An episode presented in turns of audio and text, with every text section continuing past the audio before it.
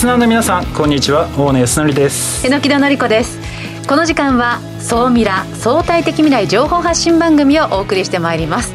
ニュースや情報をもとに仮説を立て予測することが可能な相対的未来につながるヒント総ミラをいち早くリスナーの皆さんにお届けしていく情報番組です。改めましてパーソナリティは大野康則さんです。よろしくお願いします。よろしくお願いします。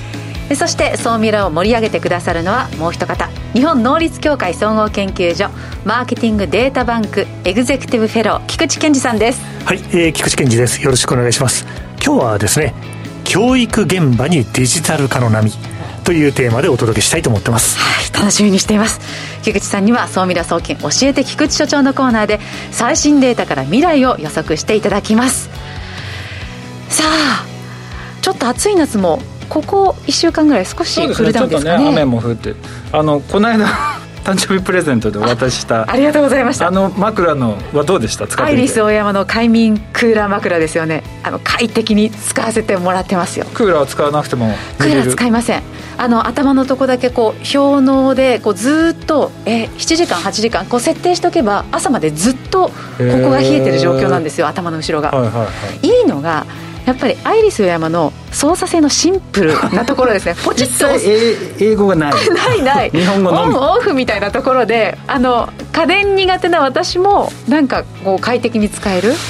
いいですよ。もう買うしかないなもう夏終わりですけど。いやいやもうあのなんだろう。これから打たなきゃいけないので。あワクチン？ワクチン。そうですね。もしかしたらそのそう表のあの熱が出た時にも本当に表の枕と同じように使えるのでもしものためになんか用意しておくのもいいかもしれないですね、うん、はい。さあそんな感じで今日もお送りしてまいります。この番組は YouTube でも配信しています。YouTube はラジオ日経の番組サイトからご覧いただけます。こちらもぜひご覧ください。それでは番組スタートですこの番組は日本能率協会総合研究所 JMA システムズ日本マイクロソフトの提供でお送りします。総ミラートレンド。総ミラートレンド。このコーナーはビジネスの最新ニュースを大野さんがピックアップそして解説していくコーナーです。よろしくお願いします。よろしくお願いします。さあ今週のニュース何ですか？今日はですねちょっといくつかピックアップをしてきました。まず一つ目です、えー、もう映画の世界がもうすでに実現しつつあるんだなと。数日先を AI が予測してですね敵の動きだとか犯罪者の状況というのを分析してそれをいち早く防ぐと事前に防ぐというシステムができました。なんか映画でね昔ありましたよねこういうトム・クルーズがやってる映画であのもう警察官がもうここで犯罪が起きるとかっていうのを事前に予測してその犯人を捕まえると。いうような感じのものがもう現実味を帯びてきたと。衛星とかレーダーとか懐中センサーとか、まあ、いろんなもののデータをこう収集して AI が分析して、まあ、数日前に敵の動きっていうのをまあ予測してそこに対して対処するというもので。なんか一応もその3回の演習でまあ、有望な結果が出たとい。うような形で米軍が発表を、はい、これアメリカのもうサービスなんですね、はい、米軍か。米軍が発表したんですよ。だからなんかすごい怖いなと思いつつまあ、どこまでちょっとね精度があの高いのかっていうのは分からないんですけれども実は米軍だけではなく日本国内でも実はその動きっていうのが進んでまして、はい、警察が採用してですね、ええ、特殊詐欺防止したりとかマネーロンダリングとかあと車両検知とかたくさんの映像を分析してこの車両がどこをこう逃げていったのかっていうのを AI が分析できるようなものっていうのもやってきたりとかですね。なので AI というものがですね軍とか警察の運営っていうのを大きく変えようとしていると。えー、じゃあ犯罪がない世界っていうのがあり得るかもしれないです、ね、と同時に逆に言うと AI が仮にミスをした場合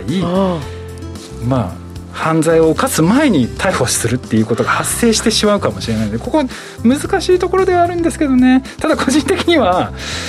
まあ、これで少し安全になるのであれば、まあ、AI というものがどんどん出てきてもいいのかなという気はしております、はい、続きましてえー、アリババがですね新業態の店舗っていうのを作りました。で、はい、今までですねあのー、なんだろうネットで注文したものを店頭で受け取るみたいなものっていうのは、まあ、一部のサービスであったんですけどこの店舗が新しいのは小売りこの店舗で一切しません。あスーパーなんですけどそこはどちらかというと PR と物流拠点受け取りの場所としてはいはい。機能するというもので、ええ。基本的にはもうアプリで注文するっていう感じ。なのでスーパーに買い物にほとんど行かない。行かないこれって榎木さんからするとどうどうなんですかそっかえスーパーに行って買い物もう受け取るだけってことですよねだからもうアプリでこう頼んでだからタクシーとか移動中にこう見て、うんうんもう行ったら受け取るみたいな時短にはなるけどでも私買い物を物したいですね。現場でこう悩む値段を見比べる楽しみってあるじゃないですか。なるほど。うんでもなんかそうですね。例えばですけどでもコロナで買い物をすべきじゃない環境もあるじゃないですかゆっくり、はい。はいあのだから、まあ、やっぱり選べるというか買い物忙しい時にはできないとかっていう、まあ、両方の使い方ができるっていうのがいいのかもしれないそうでねですすね。やっぱりあのコロナでそのお店に行って買い物する時間を減らしたいという人ははいちょっとやっぱり増えてるんですよね,、ええいますで国内はだけというよりかどちらかというと海外でそうやって動きがかなり顕著に出てるんで、まあ、そういったものも見越して今多分取り組みをしているのかなと。で今、えー、と中国国内に約400箇所もうそういう今ステーションと言われているものを今もう設置していて、はい。もう完全にアリババっていうところはもうここにまあ重きを置いていくというような発表をされてで世界でもですね一応今同様の流れっていうのがどんどんどんどんこう普及しあの出てきてまして、おそらく日本でもこういうサービスっていうのは徐々に出てくるのかなと思ってはいるんですけど日本人の果たして生活スタイルに合ってるのかなっていうのはちょっとこれもフードテックの世界ですかこれもフードテックです。ああそうですか。ちなみに菊池さんは買い物とかっていうのは実際にお店に行かれて買うタイプの人ですか？あ必需品があれば行きますけども基本的にはやっぱりネットで買うことが増えましたですね、ただあの丸井の社長があれですよね。確か占い店舗を作るみたいな話を前に会見でされたことがあって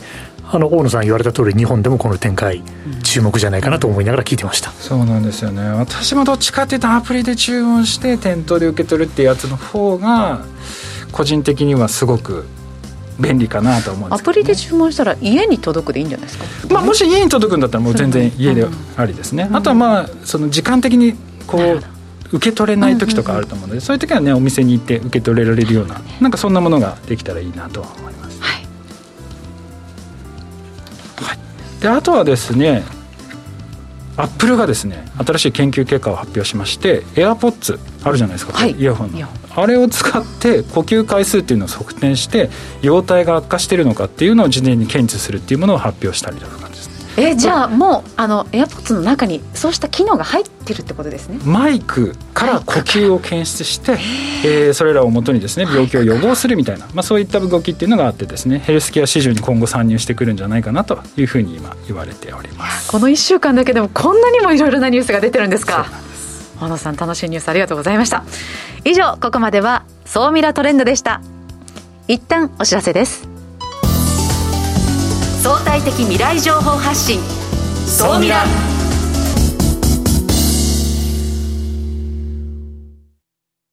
経済価値観テクノロジー。激変する世界に生きる全ての人々がより良い未来をつかみ取るためにマイクロソフト Azure はビジネスにご活用いただけるクラウドサービスです。既存システムから乗り換えたいスタートアップでコストを抑えたい方プログラミングフリーで今すぐ使える AI から RPA まで12ヶ月間無料でお試しも可能。まずは「総ミラ」ウェブサイトバナーをクリック。総ミラー総研教えて菊池所長。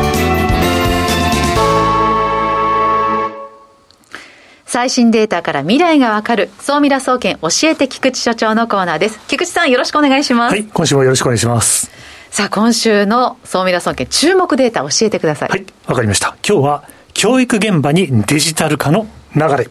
ということで今回の数字は2020年度は50億円、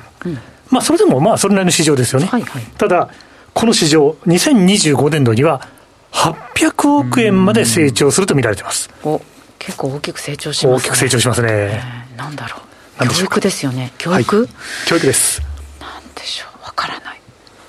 教育教育。じゃあ答え合わせの時間に行きましょうか。はい、これは日本におけるデジタル教科書。はい。デジタル教科書の市場予測のデータなんですよね。症例予測。ちなみに、あの、普通のアナログの教科書の市場というのは今現在、市場というのが、まあ大体1100億円ぐらいなんですよね。ああ、1100億。ああ、結構ありますね。将来的にはもうすべてデジタル教科書に変わりつつある。そうですね。2025年度には日本においても、もうすべて小中学校に導入するという国家の方針が決まっているので、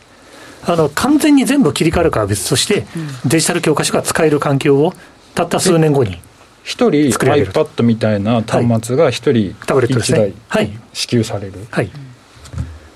それを使うのが当たり前の時代がやってくる。なるほど。というです。紙の教科書がなくなるんですか？あ、紙の教科書がなくなると言われてますけども、ただそれを考えると、紙の本もずっと前に全部なくなるみたいな話もありましたから、でもそうはなってないですよね。そう考えるとどうなんですかね。あの、両方の可能性があるというふうにですね、ランドセルは？いいかなと思います。重い教科書背負って、学校通ってましたけど？通ってましたね。いや、ちょっとね、私ね、デジタル教科書、すいません、私が古い人間なのかもしれないですけど、覚えられるんですか、これ？いやこれ、どうなんですかね。学習できるんですか、インプットの仕方としてね。あれですね、まだ市場にはギャップがあって、はい、いわゆる教育者側の浸透度は、文科省の調査によると、56.7%。はい、ただ、実際、生徒さんが、に普及している割合、整備率はどうかというと、7.9%。はい、あのこういうデータも文科省から出てるので、毎年参照されていくと、多分ああ、こんな見方すればいいんだなということがですね、まあ、だんだん分かってくる。そうか、つまりはまあ先生側はもう、まあ、半数以上の方は使えるようになっているけれども、まあ、実際に今いる生徒さんたち、学生さんたちには、まだ数パーセントでしかない、まあ、まだまだこれからだね。っていう感じです。ちなみに、えどうぞ。海外と比べると、日本ってどうなんですか、はい、ああ、そうですね。デジタル教科書は、実はあの国も相当注力していて、うん、デジタル教科書の今後の在り方等に関する検討会議っていうですね、はい、会議体を開いていると。で、あの、伸ばしたいビジネスはこういう会合ができるので、ええ、その取り組みとしては真剣ですよね。相当真剣と。で、世界で見ると、やっぱりヨーロッパだったりとか、あとは韓国近くだと。あとはエドテックの企業が急激に成長している中国。そういったところではデジタル教科書の流れというのは、やはり急展開で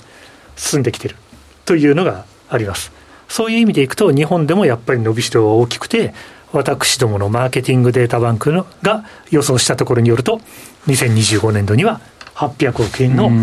マーケットに成長するんじゃないかという、そんなデータなんかも発表させてもらってるんです、ね、4年、5年先って結構近い未来ですよね。まあ、あっという間です。ね、あっという間ですよ、ね、それが十数倍になっていくっていうことですもんね。はい、そうですね、うん、これはデジタル教科書に変えることで、はい、それだけその教育の質が上がっていくんですかね？あそうですね、教育の質のところがどうかというのはあるんですけど、例えばタブレットとか使って、拡大で表示ができますねとか、うんうん、先生方には意外と好評のようなんですよね。使ってる側、発表がスムーズになるとか、小さい頃からプレゼンが上手にできるようになるとか、そういうメリットもあると。あとはプリントを配布する手間が省けるので、ええ、あの時間を短縮できる。準備の時間を短縮できる。まあ、一方で保護者からすると、タブレットでやってるとどこまで進捗してるか分かんないと。うちの子どこまでできるようになってるのかなと。そんな心配事もあるよねということで、どちらかというと親御さんがご心配されてる向きが多くて、教育現場は、まあ、課題はあると、比較的好意的に受け止めてるという、まあ皆さんどんなふうにお考えになるかなっていうのがちょっと注目ですかね。はい。それでいくと、この市場を見るときのあの大きなポイントっていうのは、国はあのギガスクール構想というのを持っていますので、はいうん、デジタル教科書の市場というのは進展していくと思います。あとはあの先ほどの大野さんのご質問の中で、はい、OECD がですね、3年に1回、はい、PISA といって、これ何かというと、学習到達度調査というのをやってます。ええ、3年に1回。それで、あの、2018年度一番新しいデータで、ナンバーワンになったのがエストニアなんですけど、エストニアは実は2011年からデジタル教科書を導入して、その因果関係というのがやはりあるんじゃないかと。デジタル教科書でですね、教育水準を上げた事例として今、世界的にも注目をされていると。そういったところのメッセージとして残しながら、紙の教科書もいいですし、あとはデジタル教科書もいいと思います。この市場がどうなっていくかというのは、やはり保護者の好みも含めてですね、これから注目しておく必要が本当に今後少子化なので教育産業って伸びしろがあるのかなっていうの疑問だったんですけれども、はい今おっしゃってることを聞いていくと、まだまだありそうですね。そうですね。むしろ日本は少子化ですけども、はい、子どもの教育にお金をかけるというところにステータスが振り向けられていくと思うので、教育産業はですね、これから非常に面白い成長産業だと思います。はいえではここで日本能率協会総合研究所マーケティングデータバンクからのお知らせです。最先端の情報収集、新規事業のアイディア創出やビジネス研修などを検討中の皆さん、大野さん、菊池さんと直接お話をしてみませんか？ご希望の方は、マーケティングデータバンクの頭文字、MDB と検索。ホームページのお問い合わせフォームからご連絡ください。以上、総ミラ総研教えて菊池所長のコーナーでした。相対的未来情報発信。総ミラ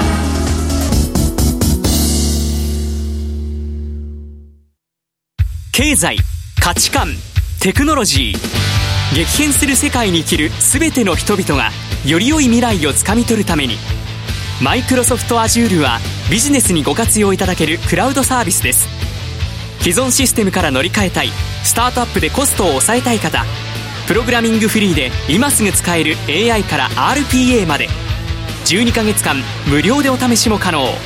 まずは「総ミラ」ウェブサイトバナーをクリック。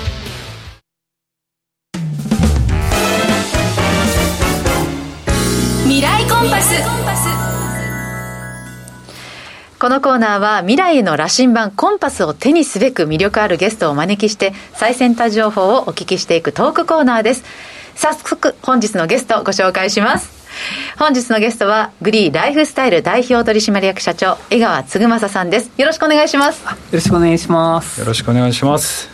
多分皆さんグリーって聞くとどどんなイメージあります？ゲーム会社、うん、同じく。そうですね。今日いらっしゃってる江川さんは、グリーではゲーム事業はほとんどやってないですよね。最初からやってない？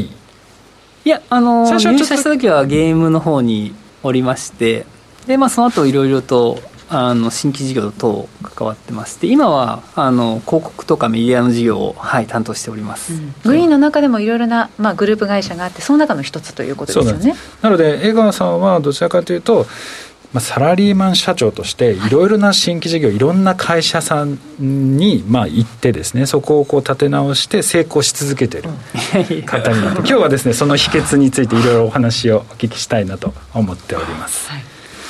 で普通の場合ね今までゲストで来られた方とかって結構新規事業は会社に予算を申請してその予算内で組織を作ったりとか人をこうこうしたいとかっていうので自分でコントロールできる人が非常に多かったんですけど江川さんってどちらかというともう箱があってそこに人もいて組織もいてそこにこうジョインするっていうことが多いと思うんですけどそこからその新規事業というかその会社を成長させていくためにどういう組織作りっていうのをされ心がけてるんですか？そうですね。あのまあいくつかあるんですけど、まあ、一番やっぱ重要なのはなんか生産性を上げることなのでその投下したえっと、コストからのなんかパフォーマンスを最大化させるっていうのがやっぱすごい重要だなと思ってます。で、えっとまあ、経営なので、まあ、そのどっちかしかないなと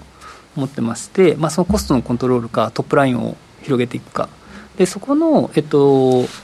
両方の、まあ、精度を上げるということを、まあ、細かく因数分解しながらあの、まあ、細かいそのオペレーションで改善を進めていくっていうなんかそんなイメージですかね。生産性を高めてでさらに精度をこう高めていくってこの2つが、まあそのまあ、成功する要因っていう感じですか？はい。まあ、生産性高めるために、えっと、精度を上げていくっていうなんかそっちですね。なので、まあ、そのコストコントロールでえーとまあ、働いてる従業員かける労働時間が多分総労働力というかあれになるので、まあ、そこを、まあ、どれだけそのスマートにしてでそこから、えーと、作られる、まあ、そのパフォーマンスを、まあ、最大化させるっていう。その時にそうですね。やっぱりその頑張ってくれてるその従業員含めて彼らのその活動量から、えっと、業務の精度をいかに最大化していくかっていうのが、まあ、大きなポイントになってくるので、まあ、そこの仕組み作ったりっていうのが多いですかね。いやなかなかでできないですよね。それ誰もがね、どの経営者も言いますよ。すごいなその違い？それをその結果を出し続けているからこそ、大野さん今日お呼びしたわけですよね。でなんだろう毎回その、まあ、経営層から、まあ、無茶ぶりが来るわけですよね、はい、その無茶ぶりにこうまあ、耐えるというかその期待をさらに超えていって数百億のビジネスを作り続けているってなかなかできないと思うんですよね。まずは一つはそのさっき言った精度を高めて生産性を高めていくっていうのもありながらその組織要は部下っていうのを成長させていかないとあのなんだ新しいことっていうのは進んでいかないんですけど、うん、その部下を育てるっていうのはなんかどんなふうにやられてたりするんですか？そうですね。まああのなんていうんですかね。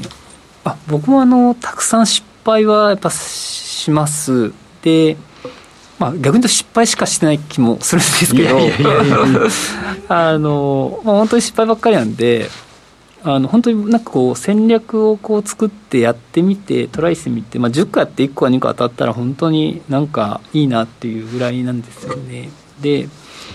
えっとまあ、だからこうやり続けられるというかあの何回も何回もトライできるなと思ってましてで同じくまあメンバーとかにもその話を結構してましてあのやっぱりそのやり続けるのがやっぱすごく重要でやり続けるためにはそのマインドとかスタンスを大きく広げておかないとやっぱりそのちょっとした失敗でやめてしまうとか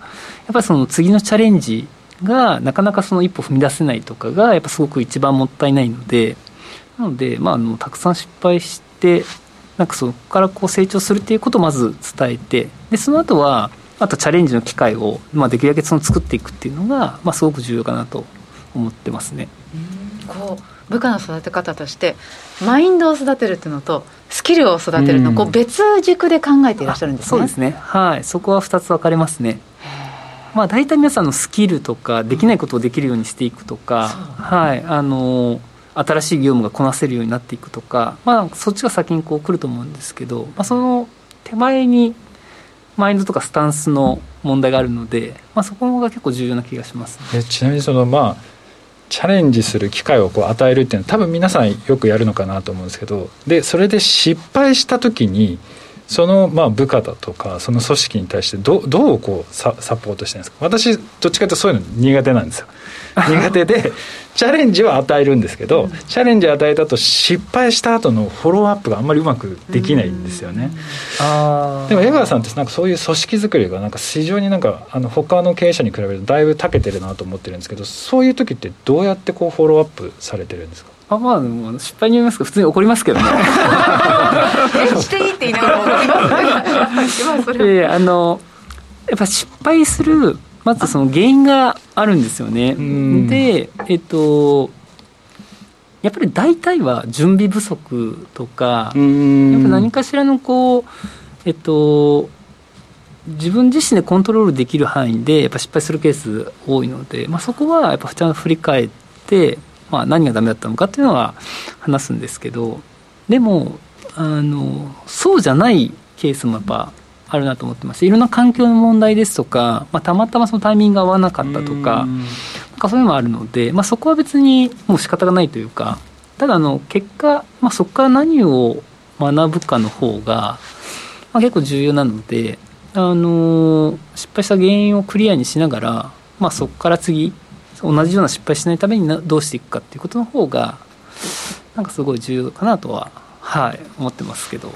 なるほどいやあのなんだろう。経営者の人とか新しい事業をこうやっていく人ってやっぱり今までになかったことをぐいぐいこう推進していくんで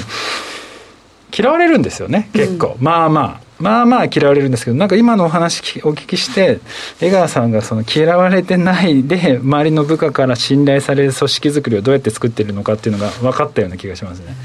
私だったらやっぱりなんで失敗したのかっていうのを一緒にこう掘り下げていくっていうのが今までできてなかった気がするので